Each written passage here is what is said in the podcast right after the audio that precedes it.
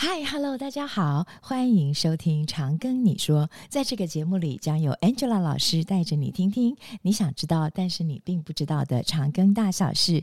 嗨，我是 Angela 老师。今天呢，非常开心，邀请到了我的好朋友，也是我们学校医学院医学影像放射学系肖颖聪老师。那今天他来接受我们的访谈，然后来跟我们聊聊天。那为什么我说肖老师是我的好朋友呢？肖老师啊。他本身除了研究做得好之外，他有好多好多的专长，他好懂得生活，然后常常看到他在烹饪。我最羡慕的是他做的面包，这个从照片上面看到的，就是香到不得了。还有肖老师很会拍照，很会摄影，然后他对美感的事物呢，又特别的有穿透性。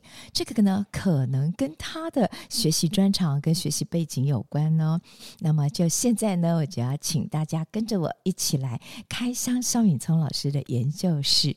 那首先呢，我们请肖老师跟我们大家打个招呼。Hello，大家好，Angel 老师好，我是医放系肖允聪老师，今天很高兴来到这边跟大家介绍。我的这个一切，肖老师呢，他是毕业于国立清华大学电机工程学系，同时他也是毕业于美国纽约州立大学史西分校的电机博士。这个学校啊，是一个非常有名的学校哦。那么著名的杨振宁教授呢，曾经也在这里教过书。所以呢，肖老师呢，在这么棒的一个环境下，他的学习背景呢，是非常的丰富的。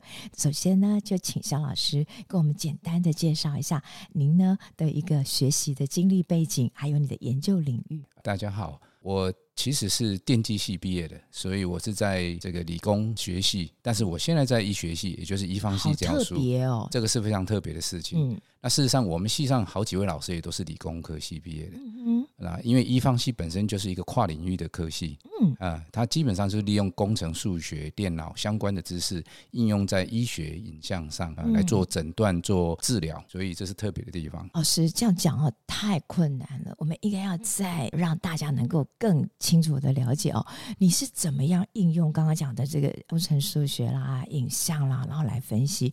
那我知道老师其实做好多好多特别。的研究，他其实是做脑神经影像的处理，真奇怪了。我就会觉得，为什么你会从电机工程，从这个数学、数理。的概念，然后来做人类脑子的影像呢？这是怎么样的一个过程跟经历呢？谢谢这个 Angela 老师这个提问了。这个问题其实呃很有趣哈。其实我背景是电机系，但我当初一开始做的是讯号处理，是只是在讯号处理里面是做影像处理，特别是在医学影像处理，医学影像处理对。那我一开始做的事实上是比较数偏数学的，所谓的这个影像重建。嗯，简单的说，就把 X 光变成 CT 这个过程。哦，哎，类似这样的一个把影像处理变成可以我们看得清楚的这种断层扫描，更清楚的一个断层扫描的影像。对，因为 X 光就是投影嘛。对，那先把它变成断层扫描，可以看到横切面的影像。切好多层。对，那我只是应用在这个核子医学上面。嗯嗯嗯。那所谓核子医学，简单的说，就是我们把一个分子哦装上一个同位素，有放射性的同位素。那这个分子基本上就是我们身体里面所需要的各种分子，比如说啊，我们现在在讲，我现在在讲话，我的脑筋对不对？是不是需要一些养分？是。那葡萄糖就是我们的养分。是。那我如果我想要知道这个葡萄糖在我脑中哦，现在正在控制我讲话，怎么样应用的话，那我就要在葡萄糖上装一个 GPS，也就是装一个同位素。是。哦，然后把这个分子呢打到身体里面去。是。那我就可以借由仪器去吸收啊，知道这个侦测脑中不同的。这个葡萄糖代谢的一个情况，怎么分布，怎么跑？对对对，然后接下来做影像处理、影像重建，就是类似这样的应用。那我现在做的研究基本上就是脑神经退化疾病，哈，像失智症。失智症，对，这好重要哦。对，因为特别是现在这个老化，哈，这个非常的这个普遍，哈，特别是所以呢，现在这种老化疾病，特别是失智症，非常非常多。嗯嗯。那我们都知道，做失智症里面基本上主要是两个病理特征。嗯哼。啊，一个就是裂淀粉蛋白沉积，一个是 Tau 蛋白沉积。那简单的说，就是脑中有垃圾清不掉，所以呢，脑神经细胞就死掉了。对，OK，就是那些类那个蛋白质。是是，但是我们要怎么样去侦测它？那过去当然能做的是什么？就等人过世之后，把他脑细胞切下来，再去去检验，才发现哦，这里有垃圾。可是我们要做诊断，你不可能把人的脑细胞切下来。嗯嗯。所以我们做了就是所谓的这个活体式的，用影像的方式。嗯嗯。那所以我刚刚讲讲的这个，我们叫追踪剂，也就是我在一个分子上面把它加装上一个同位素，是那这个分子基本上可以跟我们脑中的垃圾做结合，他就去抓住了它。对，那我就可以透过这个讯号。哦，知道说哪边垃圾比较多，最多，哎，所以我可以做活体的这种侦测。哇，这很先进的一个呃这个科技哦。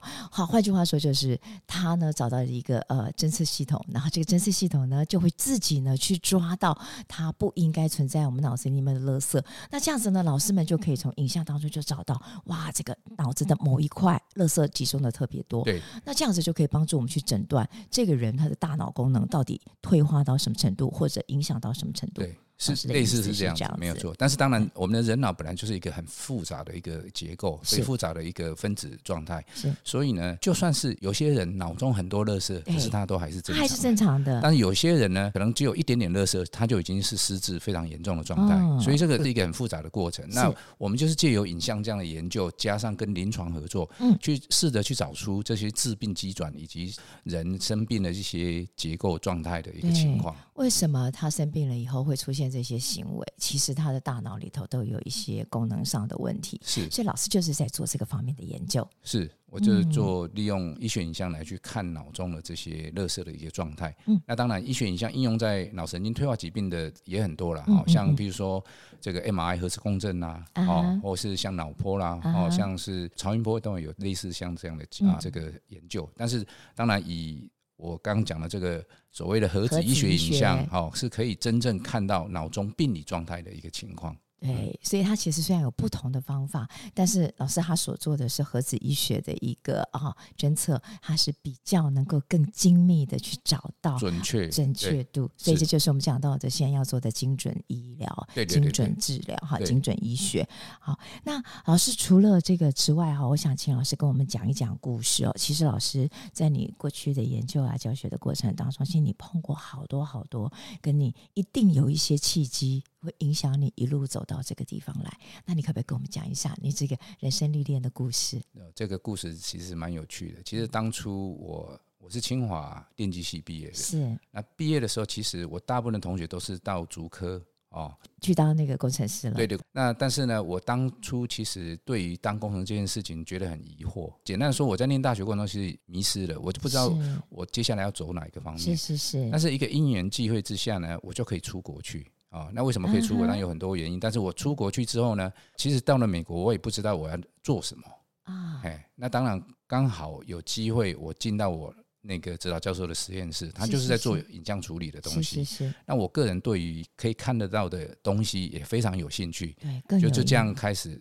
做这个医学，从此跨领域了。对，但是呢，回台湾之后，我大概是两千零一年来到长庚。对对，那我做了研究，其实还是在偏讯号处理的部分，嗯、还没有真正到临床。嗯、我大概是在二零零四零五的时候，嗯、因为跟我们本来就是跟。林口长庚医院这边医师们会合作非常密切，那他们也帮我很多忙。好，那刚好那个因缘机会，那个时候大概二零零五零六的时候，我们刚好有一个机会拿到了这个那时候最先发展的一个我刚刚讲的正子扫描的这个影像的药物，很新。对对，那就开始在长庚开始做这方面的这个研究。所以我们当初的研究，对，当初拿到的时候其实是全世界算全世界都非常早的。好，那那个影像药物，哎，那再加上有一个故事，就是说。二零零七零八左右，是。我岳母哦，那时候刚好也失智症哦，被诊断出实质症出来。是。哎，所以呢，我本身是一个研究者，又是一个照护者，又是一个家属，对，所以我有很切身的这个体验，就是。说怎么样可以透过研究来帮助哦，去找出第一个就是治病的机转，嗯，甚至于呢，有没有办法研发出像对帮助对，做治疗的这一部分，对，对家人来讲，其实非常非常重要。没错，是。难怪我觉得老师为什么一路这么投入，原来自己都有这样的切身经验，跟呃，是非常想要帮助自己的亲人，同时也能够推己及人，所以才会一路这么的投入去做这件事。嗯、那后来这么先进的一个药物，在我们的研究里头，在老师的这个实验室啊，跟我们医院的这个医师同仁们一起合作以后。那最后发生了一些什么样的成果呢？哦，我们从大概二零零八零九开始，哦，就一系列的，在我刚提到的像裂淀粉蛋白沉积影像 （amyloid PET imaging） 上面做了很多相关的基础的研究，特别是在临床上。是。那这个药其实后来也正式上市，经过 FDA approve，哦，这是在美国的，当然不是在台湾哈。Uh. 那也应用在这个临床诊断上。哦、uh。不过当然，当今其实最重要的还是治疗的药物。Uh huh. 我们虽然有诊断的方法，可是这个药物一直没，就是治疗方式还没有出来。对，当然这几年这两三年哦，特别是像今呃去年年底的时候，已经有几个药物非常 potentially 哦，已经开始在哦已经有通过 FDA，像有一个药物是这样，哎，那个效果看起来也都不错，所以这是未来正在做的这个一些希望，希望啊，对啊，因为我有看到老师哦，除了这个啊。他在做影像处理的教学之外，哈，老师最近这样这几年也在做核子医学物理，还有药物学。换句话说，老师其实一路不断的从诊断，然后一直不断的在想怎么样去治疗，那来对于我们这个越来越庞大的失智症族群，然后来做一些啊您的贡献。对我，我其实真正说我没有做治疗，但是做诊断的部分，怎么样帮助？未来如果有治疗药物的时候，或甚至于做这个啊筛选药物，或甚至于做治疗的评估哦，这个这个方面，我当然主要就是说透过影像分析，对，能够提供像影像生物标志，我们就讲 biomarker 这样的一个概念，对，在发展这样的东西。哇，所以其实这一路以来都是非常新的东西哦。我们发展了诊断工具，然后当未来的药物发展好了以后，我们还可以利用这些工具，然后来做一些评估，对，甚至于来看它的成效，对。那老师，我还想请教您哦，您呃一路以来这么长的时间哈，这么的深耕，其实，在学校当中有呃教很多的课，有好多的大专生，也那也有好多的研究生、硕博士生。那老师，您的带着我们的这个学生的研究当中啊，您比较希望啊能够收什么样的学生？如果我们的听众同学呢，高中生有兴趣想要来跟着您，或许他的人生也有类似的经验，他也很想来跟着您做研究。那老师，您有什么样的想？法呢？OK，我们的学生呢，主要就是一放系的。那过去我有跟也有跟电机系这个也有收过电机系的学生。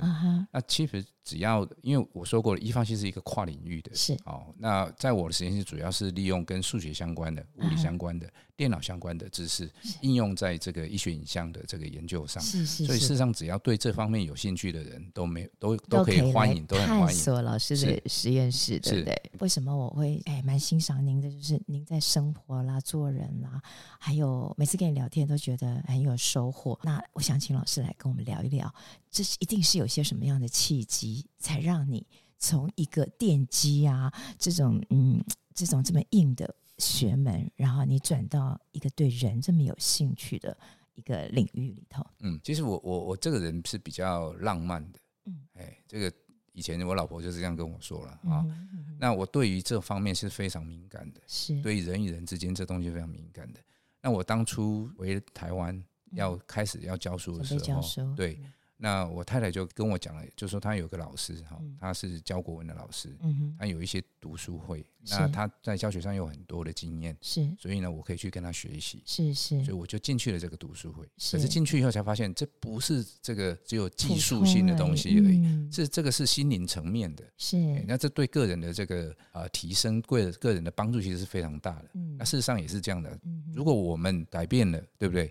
我们身边的人就会跟着我们改变。是，哎，那我刚刚提到了这个读书会，事实上叫做这个文学与生命觉醒。嗯哼，哎，那其实很简单的，就是说我们会成为我们今天这个样子。啊，包括我们有很多东西，我们可能莫名其妙的，诶，就做那样的事事情，像比如说，这我们把它叫做一种惯性，对，或是自动导航系统。是，哎。那这些东西会让我们觉得，很多时候可能造造成我们的不舒服。哦，那每个人的系统当然不一样。哎，那我们就是透过一些学习，去看到我们背后那个东西是什么。嗯嗯，就知道说，哎，那是我们痛苦的原因嘛？我可以选择要不要继续这样下去啊？你会去觉察到？对对对，就就有选择嘛。哎，就是让我们选择变大嘛。以前没有觉察的情况下，你就只有一套方法，那每次都一定要撞壁嘛。是，哎，一定不舒服。可是我现在多了一个选择，多了一个觉察，我就知道说，哎。我可以做选择，我要继续呢，还是我要换一个方式？是，所以我人生就是多了很多可能性。难怪哦，为什么我常常看跟老师聊天哦，常常看到他，他其实是一个非常特殊的教授。除了他在学术研究做得很好之外，他的生活充满了乐趣。他常常会烹饪呐、啊，然后用随手得到的这个家里头农产品的这些食材啊，都会做出好特别的食物，然后来分享。那我们来请老师来跟我们聊一聊哈，你的生活。还有老师好会摄影啊，哇！最近呢是我们长庚樱花季，有一天呢，我跟老师呢在这个呃樱花树下碰面，然后看到我正在拍照。他就来跟我说：“啊，连老师，你应该要这样拍这个几何的图形哇！我一定要来请老师跟我们分享一下长庚的樱花季的美，然后怎么样他的摄影，怎么还有烹饪，然后怎么样来营造他的幸福人生。”嗯，好，谢谢这个 Angela 老师，你没有赞的哈，其实没有那么厉害了哈。那我觉得是这样子，因为我在生活上，我觉得就说我们。很平常的工作之外，其实我们的身边有很多美景。嗯，哎，这个美景当然除了真正的景色之外，还有就是很多面向的。是，哎，像提到说摄影这件事情，我每天从家里到学校，但是我是做那个机姐嘛，从 A 七到学校这条路上，其实路上有很多美景。你是走路进来？对，我是走路进来的。那我平常都是走路进来，所以那个路上其实你看嘛，四季变化都不同，花草都不一样。是，哎，这个都是一个对对我来讲都是很吸引我的东西。那我从小其实上对，只要留心，你就会看到不同的视野。哦、是，其实就是说，你只要注意的话，其实处处都是风景。是对，所以你看，老师在告诉我们说，我们要学做人，我们要懂得生活，不是只有这个呃念书这一条路。是，真的是这样子。其实念书是其中一项，嗯，哎，但当然，如果能够把这件事情跟你的生命结合起来，是很棒的事情。嗯、所以我说，呃。人生里面有很多风景，嗯，你如果错过当然就没有了。可是去注意到，其实是会很有趣，嗯，哎，所以包括摄影这件事情啊，其实我很喜欢乱拍照了。哎，我的我的 我的相机，我的那个手机里面。拍每我每天都拍不很多很多，特别是花草植物方面的。老师常常拍长庚大学，我都想说，我在这里工作这么久，我怎么都不记得有这个角度，怎么这么美的这个 学校的风景？呀，所以像最近樱花开，那个 Angela 老师提到，那樱花开的时候真的是各式各样不同的樱花。我也对那种诶是什么样的樱花，它开的什么样子啦，哦，那个非常有兴趣。还有夕阳，长庚大学的夕阳好美哦。哦，对对对对对，呃，夕阳是我最爱拍的这个主体之一。哎，我到每个地方，像我家在彰化嘛，那个 Angela 老师提到这件事情，我家在彰化，那我我是从小在这个乡下长大，所以为什么我对这个景物这么有兴趣？我想这不一定是在乡下长大，每个人都会这样子，但是我只是从小对于花草，所以我看到什么花，看到什么草，我就大概可以知道它是什么东西。是，哎，那乡下里面当然有很多美景，是这个可能是也是吸引我的地方。跟老师的聊天访谈当中，可以知道一个啊、呃，念书很重要，学习做人，学习过生活很重要。学习呢，对文学啦，对艺术啦的一些美感，然后去留心你生命中周遭的一些事物，同时也能够深入的觉察自己。好，包括自己为什么会有这个行为，为什么会有这样的反应，其实都是一种重要的生命觉醒。是。那如果呢，您对我们肖老师他的研究领域、他的学术专长非常有兴趣的话，或者您对老师他的特质是很有兴趣的话，我会在这里特别广告一下，欢迎加入肖远聪老师的研究室。他真的是一个非常快乐的大家庭。是，所以我的学生如果他们要来。我实验室哦，我都会跟他们讲，嗯做研究是快乐的事情，没错。哎，但是会不会辛苦？会，一定。所以不痛苦会辛苦哦。如果你觉得是痛苦，那你就不要来了。对，哎，这个是很重要的。那一方系是一个这个跨领域的一个科学嘛？没错。那事实上，一方系的未来哦，就同学毕业以后生涯规划其实有很很宽广，对，进可攻退可守，是最基本就是当医放师。是，那实际上我们有很多学生，像我实验室有很多学生毕业以后呢，他们在这个领域哈，像特别是呃在研究领域哦，在这个临床领域都有就发展的非常好。嗯嗯，哎，我现在有好几个毕业的学生都在美国啦，或台湾的学术单位哦，或是在公司里面科技公司里面，业界里面，对，都有。非常好。是，对。而且啊，刚刚老师有特别讲啊，无论你成绩好或不好，来跟老师聊聊天，这个与与诗一席话，胜读十年书，或许呢，它会改变你的一个人生的方向，启发了你。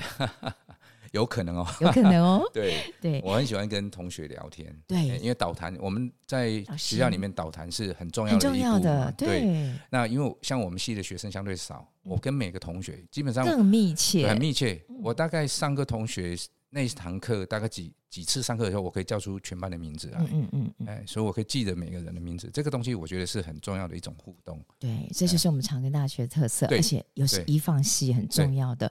哦，我们几乎导师啊，哈，无论哪一个系，医学院老师、工学院老师、管院老师，都对学生非常的了解。是，对，真的是这样，真的是这样子哈。好，那今天呢，非常谢谢啊肖老师来接受我们的访谈。如果呢，今天大家对于肖老师的访谈内容呢，还有一些想要了解的地方，或者你想要请问肖老师的问题，都没有关系，请您在我们的节目下方留言，小编会尽速回复您哦。欢迎。那我们谢谢肖老师。嗯、OK，谢谢 Angel 老师，谢谢大家。如果您喜欢我们的节目，不管您正在使用哪个平台收听，请给五星好评。